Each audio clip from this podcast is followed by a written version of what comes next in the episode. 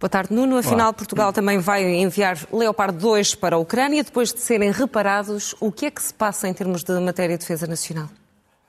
Eu acho que é um, é um bom pretexto para falarmos um bocadinho mais da, da, questão da defesa nacional e como é que ela se posiciona num momento de grande crise internacional, eh, mundial, eh, mas europeia também, obviamente, porque tudo isto começou na, na Europa.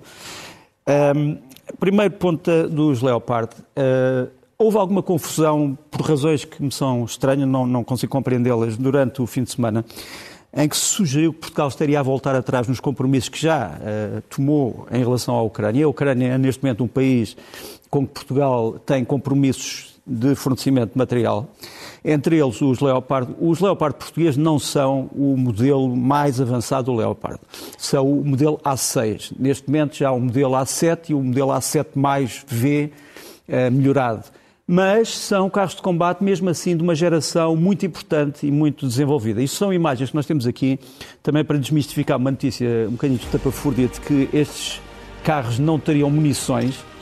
É uma coisa espantosa.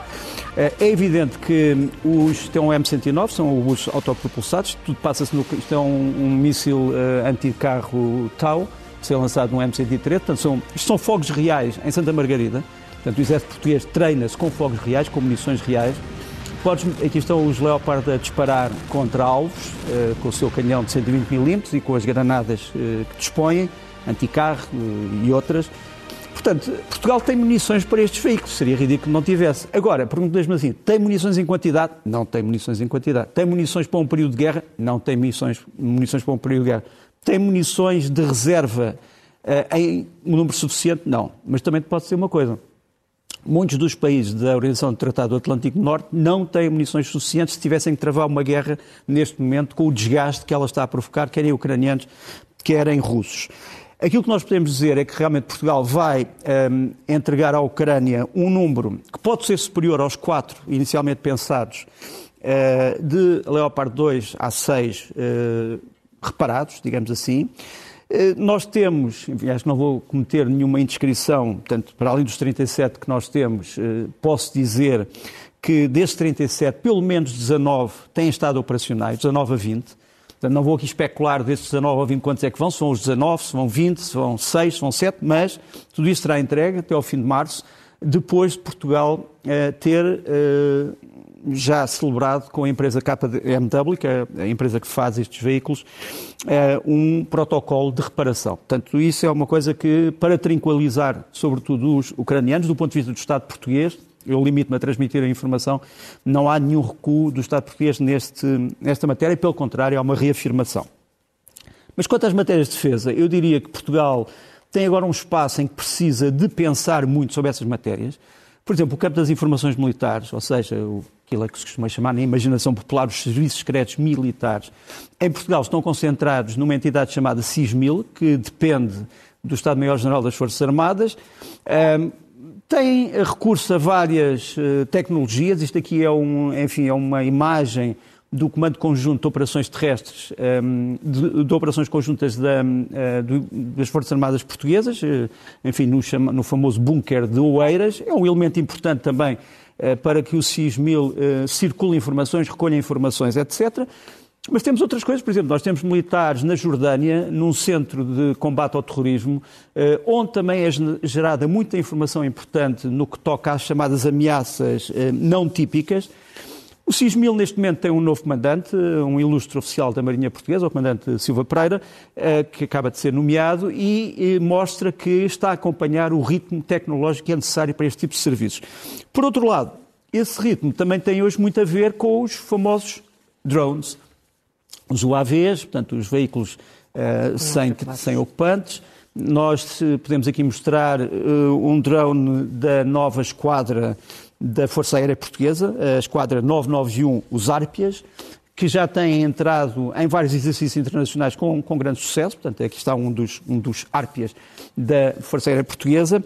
E até a PSP, através de um plano do Ministério da Administração Interna chamado, vou tentar lê-lo, DLP-IEFSS, que é um plano de infraestruturas, até a PSP, eh, neste momento, abriu um concurso para uh, adquirir equipamentos parecidos com estes, são equipamentos anti-drone. Uh, este é usado por um elemento de segurança no Brasil e isto vai custar para já 90 mil euros, mas haverá obviamente mais, mais equipamento. Mas, portanto, Portugal está a tentar acompanhar as transformações na área da defesa e segurança, eh, mas voltaremos a falar mais destas, deste assunto para a semana, dado que, como sabes, o chefe de Estado-Maior-General das Forças Armadas, eh, Almirante Silva Ribeiro, vai terminar o seu mandato, vai haver um novo chefe de Estado-Maior-General das Forças Armadas, mas falaremos sobre isso para a semana. Outro caso polémico e já a reação, a China diz que tem o direito a retaliar depois dos Estados Unidos terem abatido uhum. o balão uh, alegadamente que fazia uh, pesquisa meteorológica.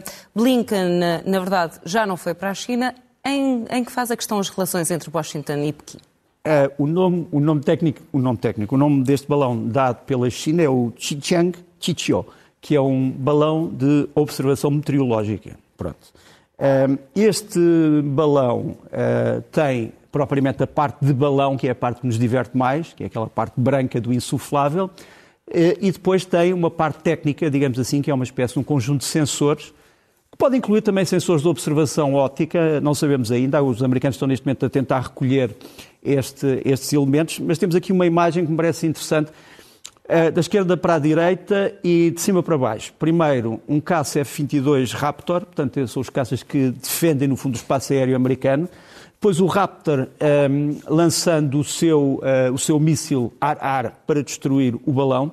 Depois, em baixo, uh, eu pensei que temos ali os rodapés, se pudessem sair, mas pronto, eu não vou aqui lutar mais contra os rodapés. Portanto, o balão, tens aquela parte branca, insuflável, não é?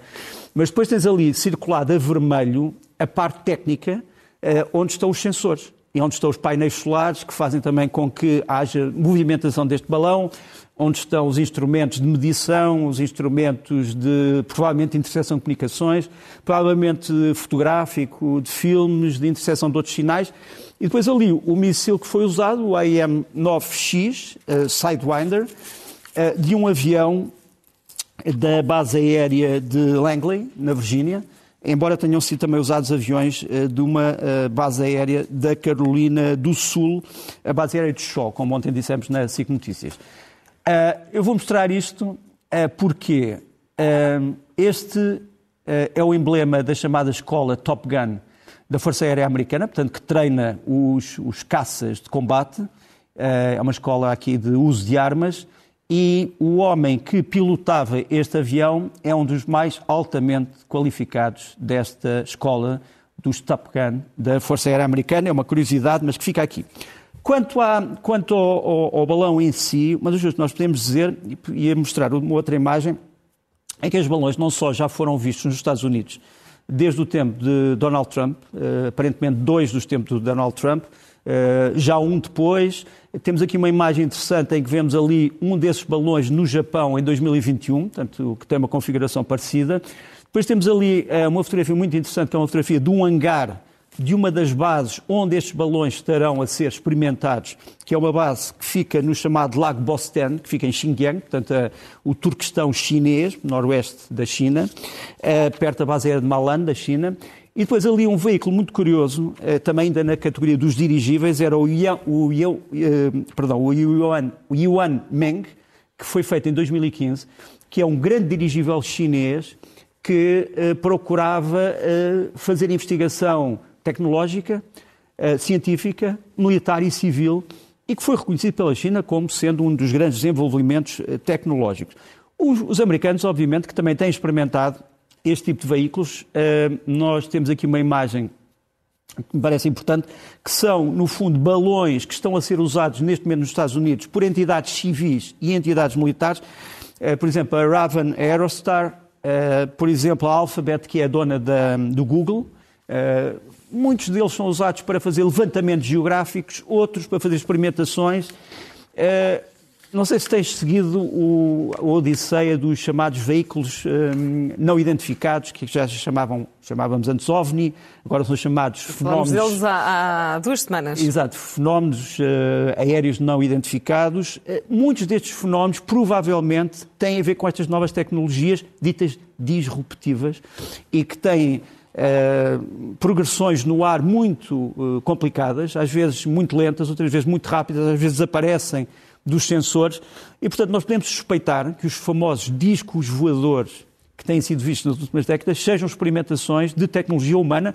Aliás, isto já foi sempre posto como hipótese nos relatórios do Pentágono. Já agora, deixa-me mostrar-te, dentro desta classe, eh, um dos maiores dirigíveis feitos pela hum, Lockheed, eh, que nos aparece aqui dentro do seu hangar, que é um hangar também uma coisa perfeitamente majestosa. Os americanos têm feito uh, vários programas militares em torno disto. Um deles é o chamado programa Helios, uh, no sistema MDSS. Portanto, no fundo, trata-se de uh, povoar os céus de sensores que possam observar objetivos militares ou não, com muito mais flexibilidade que um satélite. Repara, um satélite tem determinadas regras de, de, de movimentação que não são tão flexíveis como Essa foi uma das dúvidas levantadas. Pois, pois, uh, Se os é... dirigíveis conseguem uh, captar algum tipo de informação que não seja captado Sim, porque, porque estão a distâncias diferentes uh, dos objetivos, chamemos-lhe assim, são mais facilmente colocáveis nos sítios, não têm que esperar por uma rotação de órbita, podem ser controlados também de uma forma mais interessante, chamemos-lhe assim, do ponto de vista tático, podem transmitir informação, podem, uh, se conseguirem regressar à base, ter informação capturada que depois é descodificada. Uhum. Uh, vamos ver o que é que os americanos estão neste momento a fazer na Carolina do Sul com os destroços deste, deste balão. A verdade é que ele estava realmente já a aproximar-se de algumas zonas sensíveis dos Estados Unidos, uh, a zona militar de Charleston, a zona de fuzileiros de Beaumont, a, tal, a tal base aérea de shot que eu tinha falado.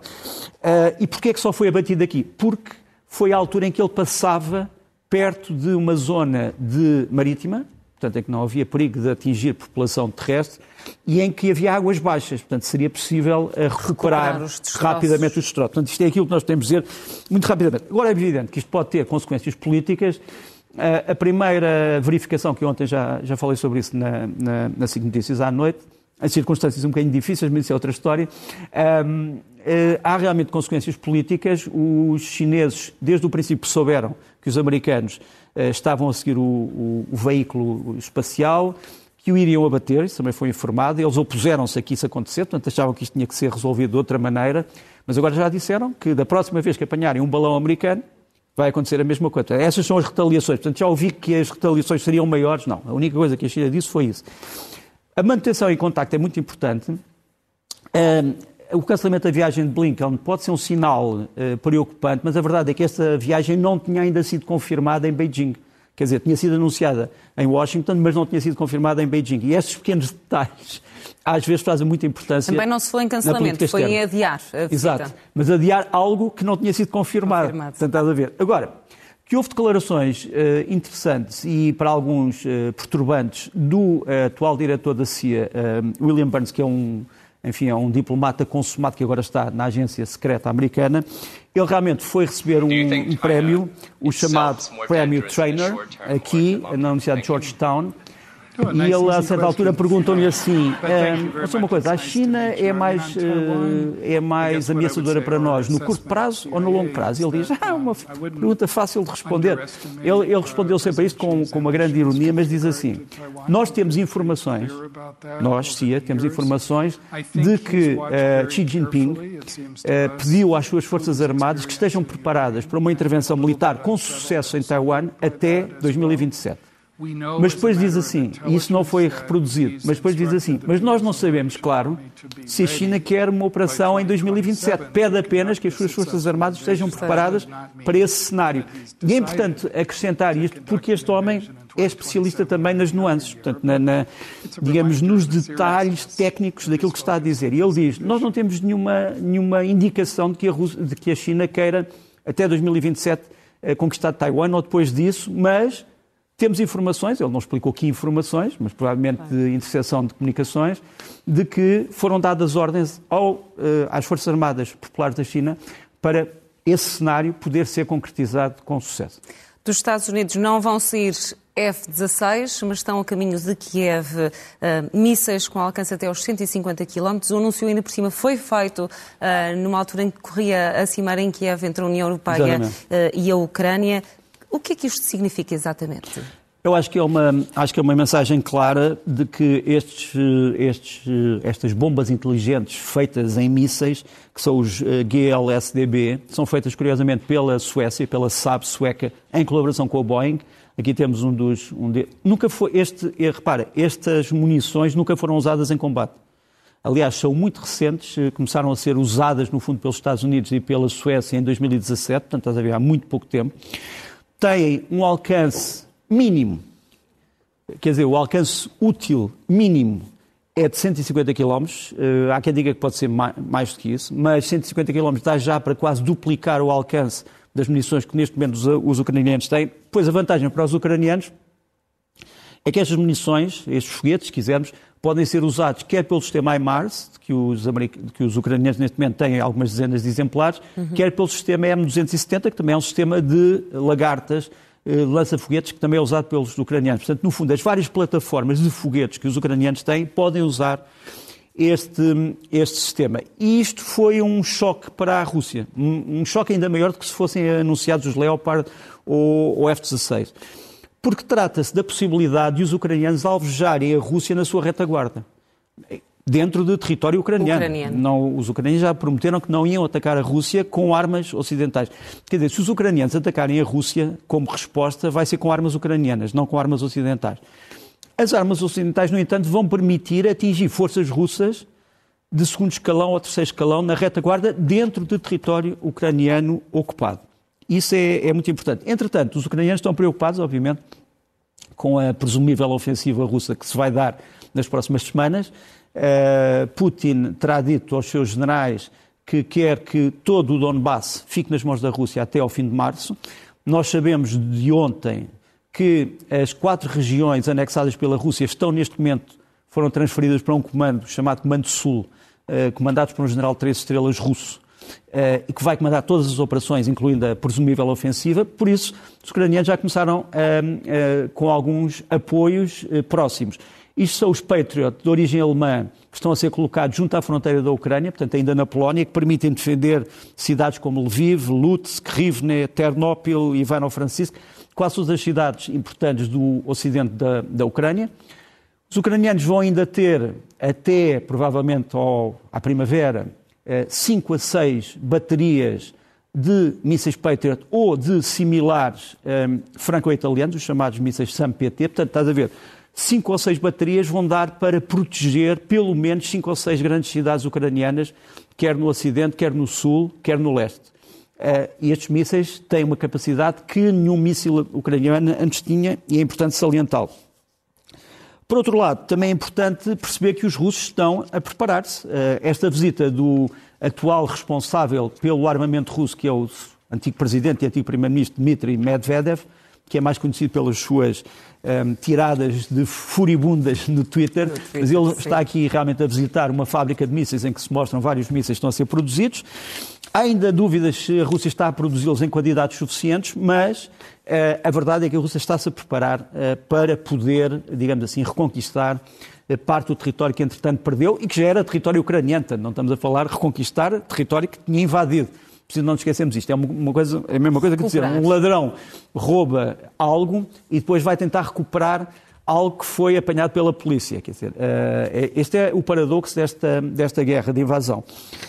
Uma coisa que a Rússia neste momento também está a preocupar a Rússia é o facto dos serviços secretos ucranianos, o GUR, terem aparentemente obtido exemplares de todas estas novas armas de infantaria russas, portanto, substitutos das Kalashnikov, enfim, que já foram ultrapassadas por outras armas. Eh, a AK-47 já foi ultrapassada por outras armas. Continuam a ser Kalashnikov, mas novos modelos, aparentemente já apareceram nas mãos dos ucranianos. Como é que lá foram ter? Uh, esse, é, esse é algo que havemos de contar uh, um dia desses. Efetivamente está quase a passar um ano da invasão da, da, Rússia à Ucrânia e esta última semana fica também marcada pela viagem, de, pelo encontro de Scholz com Lula da Silva uh, e algumas declarações polémicas. Sim, podíamos falar sobre isso em relação à posição de terceiros face a este conflito. Realmente, como nós dissemos aqui em primeira mão na semana passada, a empresa brasileira Imbel de munições foi impedida pelo governo Lula de fornecer munições pedidas pela Alemanha à Ucrânia. Eh, o chanceler Scholz foi visitar o presidente Lula, Luiz Inácio Lula da Silva, e não o conseguiu convencer. Lula diz que não quer fornecer armas porque não quer favorecer a guerra, quer favorecer a paz, quer um, um acordo de paz. Mas repare-se, se nós virmos o que é que aconteceu no ataque aos três palácios do governo em Brasília, o Palácio do Planalto, portanto, Palácio do Governo, Palácio do Supremo Tribunal e Palácio uh, do Parlamento, nós sabemos que aquilo foi invadido, foi destruído. Muito bem. Uh, portanto, foi uma, um grave crime uh, contra o direito brasileiro. a invasão da Ucrânia é um grave crime contra o direito internacional. O que é que aconteceria se a polícia que foi desalojar as pessoas que tinham entrado dissesse não vamos usar a força, queremos negociar convosco? Já viste o escândalo que isso seria? E, portanto, há muitas pessoas neste momento no Brasil que estão a dizer bom, mas porquê que o Lula da Silva tem uma medida para a política interna e outra para a política internacional? Porquê é que, no fundo, não negociou também com as pessoas que apedrejaram, destruíram, vandalizaram um, os símbolos da soberania brasileira? É uma pergunta que fica no ar. Mas, enfim, um, uh, há, outras, há outros países que, que, têm, que se têm movido neste conflito sem saber muito bem qual é a sua posição. Taiwan, por exemplo, Taiwan, houve vários voluntários de Taiwan que se chama a si própria, como sabes, República da China, não comunista. Um, Taiwan tem tido voluntários no Donbass a favor da Ucrânia, não tem enviado armas para a Ucrânia, que se saiba, mas tem enviado muito auxílio humanitário de emergência. Aqui está o Presidente da Câmara de Kiev uh, a receber auxílio humanitário em geradores de alta potência de Taiwan. Taiwan tem uma, uma grande capacidade tecnológica e está a ajudar a Ucrânia muito nas questões de emergência.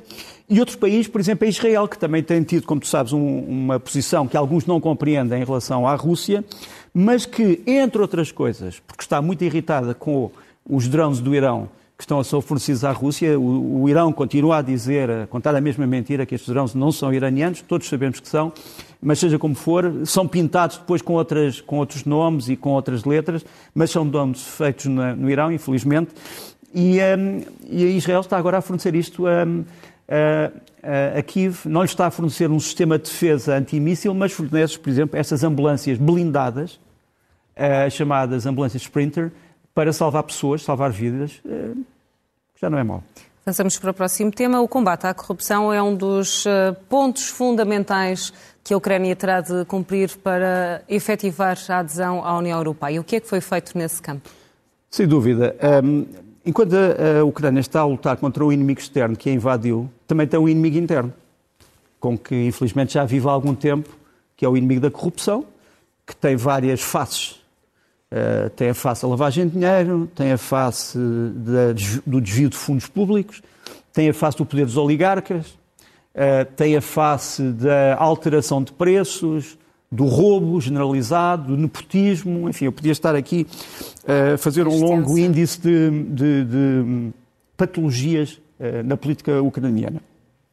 O presidente Zelensky ganhou as eleições, como tu sabes, na plataforma anticorrupção, depois de ter feito aquela sua famosa série da o, o Servidor do Povo, disse: Este é o grande problema. Aliás, a série O Servidor do Povo começa com uma cena muito curiosa que é uma imagem magnífica de Kiev, na neve, e vêm-se quatro oligarcas a dizer quem é que vai ser o nosso novo presidente. Temos que escolher, pronto. Uh, e a ideia era ter acabado com esse passado. A Ucrânia tem feito algumas coisas no combate à corrupção e está a fazer mais. Uh, por exemplo, uh, desde as últimas três semanas que tem ou investigado, ou detido, ou levado a tribunal dezenas de pessoas em vários escalões do poder acusados de corrupção. É uma luta muito complicada, eh, quando se está ao mesmo tempo a travar, a travar uma guerra militar. Mas o índice que vamos mostrar aqui, que é o chamado índice de corrupção no mundo, um, eh, mostra o seguinte: aquela subida quer dizer são os pontos que se ganham quando a pessoa, quando o Estado fica menos corrupto. Uhum. Quer dizer, o Estado mais menos corrupto do mundo, que seria provavelmente um dos Estados escandinavos, teria 100 pontos. Ok? Eh, a Ucrânia, neste momento, só tem 33. A Rússia ainda tem menos. A Rússia só tem 27, que era o que a Ucrânia tinha em 2015. Este ganho de pontos, como tu vês, tem altos e baixos, mas começa, sobretudo, com a eleição em 2019, onde está o 30, de Zelensky. É evidente que há depois uma queda uh, em 2021, mas há sempre uma subida. E, e, é importante também salientarmos isto, quer dizer, a Ucrânia subiu 8 pontos menos 8 pontos na corrupção, se quisermos, ou mais 8 pontos na não corrupção nos últimos 10 anos, o que para muitos é importante. Agora, há coisas que continuam a irritar os ucranianos. Por exemplo, este vídeo eh, não tem muito boa qualidade, peço desculpa. Ah, ainda vamos mostrar isto que, que, que me tinha esquecido. Este homem chama-se Sargis Gevorkovich Mizarkanian, é de origem arménia, foi durante muito tempo um assessor técnico do Parlamento Russo, criou uma organização chamada Agência Internacional para a Política Atual e depois uma coisa chamada Hemingway Partners. E o que é que se descobriu através de um ataque informático feito pelos ucranianos e agora revelado por uma das grandes agências de combate à corrupção no mundo? Foi que estas organizações fantasmas pagavam a parlamentares europeus e outros para irem à Rússia, incluindo a, Rússia, parte ocupada uh, da Ucrânia, a Crimeia, uh, para propagandearem, no fundo, a causa russa. Isto não era feito, digamos assim, de graça, era feito com dinheiro pago. Uh, a informação tem, tem partido dessas, destes, digamos, unidades de combate à corrupção, quer em Kiev, quer noutros países. Ainda não há nenhuma resposta deste senhor, que entretanto agora não tem sido visto, ele é um, é um diplomata da Academia uh, Diplomática uh, Russa. Mas esta é uma acusação grave, de que vários políticos europeus teriam sido pagos para ratificarem, digamos, os pontos de vista russos em várias áreas do poder, etc. E, portanto, importa também dizer que isto são documentos que foram alvo de hacking, mas são milhares de documentos. Portanto, há muitos documentos ainda, alguns que inclusivamente têm a ver com Portugal, mas enfim, mas isso fica também para as próximas núpcias. Estes documentos só começaram a ser analisados esta semana, mas é uma, é uma questão também complicada porque tem a ver com a corrupção em toda aquela zona uh, do mundo, ou acusações de corrupção. Por fim, era esse vídeo que eu queria referir. Isto é aquilo que os ucranianos, uh, bastante irritados, chamam a Brigada de Courchevel. E são ucranianos e russos que estão a celebrar, não se sabe muito bem o quê, em Courchevel, na França, num dos mais caros hotéis dos Alpes franceses. Uh, e os ucranianos quiseram saber quem é que pagou isto. Já se sabe que não há dinheiros públicos, mas estas exibições de luxo escandalosos ao pé da bandeira da Ucrânia têm caído muito mal entre a população que vive uh, e aquela que é familiar da população que morre na Ucrânia. E agora sim, vamos ver o que é que se passa na linha da frente de batalha. Olha, vou-te vou -te resumir isto muito rapidamente em vídeos. Um, Bakhmut e Voledar continuam cercados, quase cercados por tropas russas e a Rússia, apesar de perder muita gente nestes ataques, um, está a conseguir, no fundo, apertar o cerco. Este é um dos últimos vídeos que temos de Bakhmut, em que o antigo regimento Azov, que esteve na Azovstal, agora é uma brigada, uma brigada de, de intervenção rápida e aqui temos uh, imagens da frente. Portanto, a maior parte destes combates estão a ser feitos a dezenas de metros, uh, em que os dois contendores estão a dezenas de metros. Isto é Bakhmut, portanto, isto é um vídeo. Quem quiser seguir este vídeo, uh, são quase 40 minutos na internet, foram divulgados esta semana. Depois, a Rússia, perante o falhanço de algumas unidades do chamado Grupo Wagner, começou a colocar elementos dos fuzileiros russos que vêm, imagina, da frota do Pacífico, a Brigada 155 de Fuzileiros, aqui os tens perto de Voledar, portanto, Voledar fica mais a sul de Bakhmut. Tens aqui os blindados dos fuzileiros, eh, que estão agora a tentar cercar Voledar. O problema é que muitos destes blindados já não existem porque foram atacados pelos ucranianos. Eh, eu devo alertar que as imagens a seguir serão com certeza chocantes para muitas pessoas. É, são imagens de destruição de, destes veículos que nós estávamos a ver há bocadinho, incluindo carros de combate, incluindo uh, blindados. Uh, há quem diga que a Rússia está a perder aqui por dia centenas uh, de combatentes, a Ucrânia também, provavelmente algumas dezenas. um dia destes falaremos sobre a contabilidade das baixas, mas isto é uma cena impressionante. Tu vais ver ali um carro de combate, aquilo que chamamos um tanque, que explode, portanto é atingido com uma munição, eh, rapidamente recua, ao mesmo tempo que dispara, e depois recua. Esta imagem não parece acelerada, mas vê a velocidade a que o carro combate uh, adquire na retirada. Isto depois há imagens horríveis a seguir que eu prefiro não mostrar, mas isto é o que está a passar em Voledar neste momento, ou seja, tropas russas em massa, bem equipadas, a atacar e a Ucrânia a resistir. Porque eu acho que a, eh, a ideia ucraniana é resistir o máximo possível nestas duas cidades para impedir uma progressão rápida da Rússia para conquistar o resto do, eh, de, do Oblast Donetsk. Saber se os ucranianos têm forças e reservas suficientes para aguentar estes dois cercos, ou quase cercos, essa é uma questão que eu penso que não posso, não posso responder neste momento. No próximo tema, mais dores de cabeça para Moscou. Esta é uma notícia que, te, que escapou, escapou enfim, aos grandes parangonas, me parece muito interessante. os turcos fizeram o maior exercício militar da sua história. Chama-se Inverno 2023. E é um, é, um, é um exercício militar que teve milhares de, de, homens e veículos, etc. Mas que o que é curioso é quem é que participou neste exercício. Olha, uh, países considerados pela Turquia seus aliados, países da ex-Jugoslávia, uh, por exemplo, o Kosovo, por exemplo, a Bósnia e Herzegovina, um, Kosovo como unidade de forças especiais, países da antiga União Soviética, Cazaquistão, Uzbequistão, Geórgia e Azerbaijão. Pronto. E países da NATO. Quer dizer, no comando desta, desta operação esteve, por exemplo, um, uma série de oficiais italianos de uma unidade de caçadores alpinos e depois juntaram-se também aos observadores alemães e oficiais ingleses, britânicos. Portanto, estás a ver a dor de cabeça que deve ser para Moscovo ver alguns dos seus principais inimigos em coligação com os turcos a treinarem manobras de inverno. De inverno, não são manobras de verão, manobras de inverno, com uniformes de inverno, muito parecidos, aliás, com os que neste momento são detidos pelos ucranianos, e, e num cenário que só vai acabar, uh, penso que para a semana, portanto, este exercício já começou há algum tempo, mas é um exercício curiosíssimo e que traz alguns problemas. Por exemplo, a participação do Cazaquistão ao lado de forças da NATO é algo que não sei se poderá ser muito bem digerido no Kremlin. Avançamos assim eh, para os livros da semana. São Olha, os livros quatro. da semana para mim são, eh, primeiro, Os Dias da Birmânia, do George Orwell, não tão conhecido como 1984 ou como uh, O Triunfo dos Porcos, o Animal Farm, mas que retrata muito o fim do Império Britânico na Birmânia, com todo aquilo de glória e de corrupção que teve.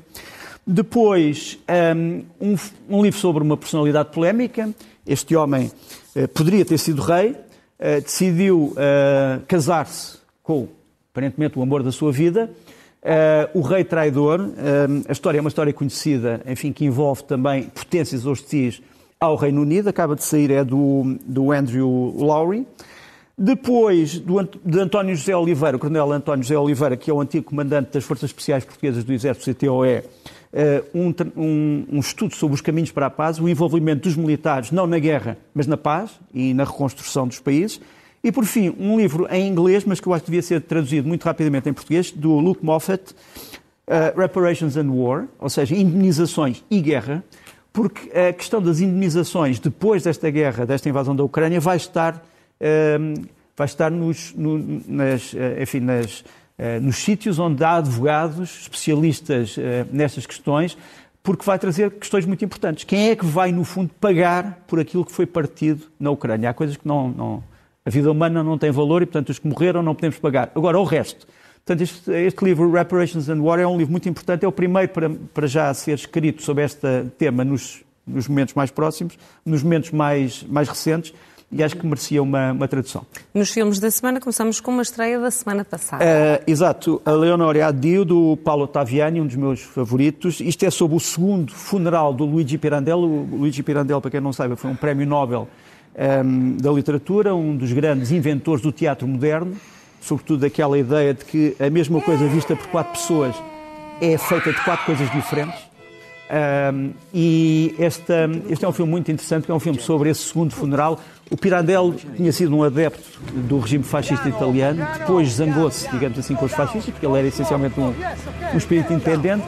O Benito Mussolini quis fazer um funeral oficial a que a família do Pirandello se opôs, e portanto ele não foi sepultado verdadeiramente como quando morreu, só uma década depois. Isto é o regresso das suas cinzas à sua terra natal, que se chama Caos na Sicília. Caos na, em siciliano não quer dizer aquilo que nós julgamos, quer dizer calças, mas é um filme muito interessante de Leonora Adio. E já agora, uh, deixa-me trazer-te um outro filme também impressionante, é o Tar, com a Kate Blanchett, do Todd Field. É um filme sobre a obsessão da música, de uma mulher pela música, mas depois também a questão da chamada ideologia do género. Isto não vai agradar muito Uh, há alguns elementos que têm uh, andado à volta da cultura de cancelamento, mas é um grande filme e que eu aconselho vivamente, vai ser estreado para a semana em todo o país. Passamos para a música nas sugestões da semana. Para as sugestões, olha, uh, primeiro, circo, teatro, ballet, música. esta companhia chama-se Les Sept Toits. Muitas das pessoas estavam ligadas ao Cirque, Cirque du Soleil. E este espetáculo chama-se Passager, Passageiros e é uma viagem de comboio explicada nestes dialetos. Vão ao Coliseu do Porto nos dias 10 e 11. Depois trago-te o Gonçalo, o Gonçalo Souza, eh, que tem um quarteto. Ele é um dos nossos grandes instrumentistas da harmónica vocal. Eh, lançou agora um CD de homenagem ao Toots Tillmans, um nome imortal da harmónica. E mostro-te aqui só um, um bocadinho do Gonçalo Souza a tocar Bach em harmónica, que acho que é o Allemande do Bach.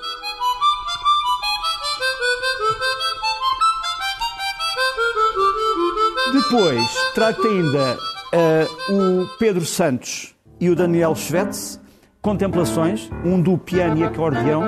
Uh, grande, grande música. Não é o Destinação Oblique ainda do Aliante, mas pronto. Contemplações. E por fim, então, o Aliante. O Aliante é um, é um novo grande grupo de rock progressivo italiano. Ele lançou o Destinazione Oblique, que, onde, em relação à, à, instrumentação rock, tens ainda depois fagotes, oboés, etc. E, e, aqui tens um bocadinho dos Aliante, é a minha sugestão. E o CD está, está online.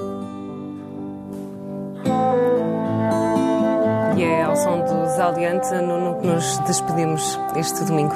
Boa semana.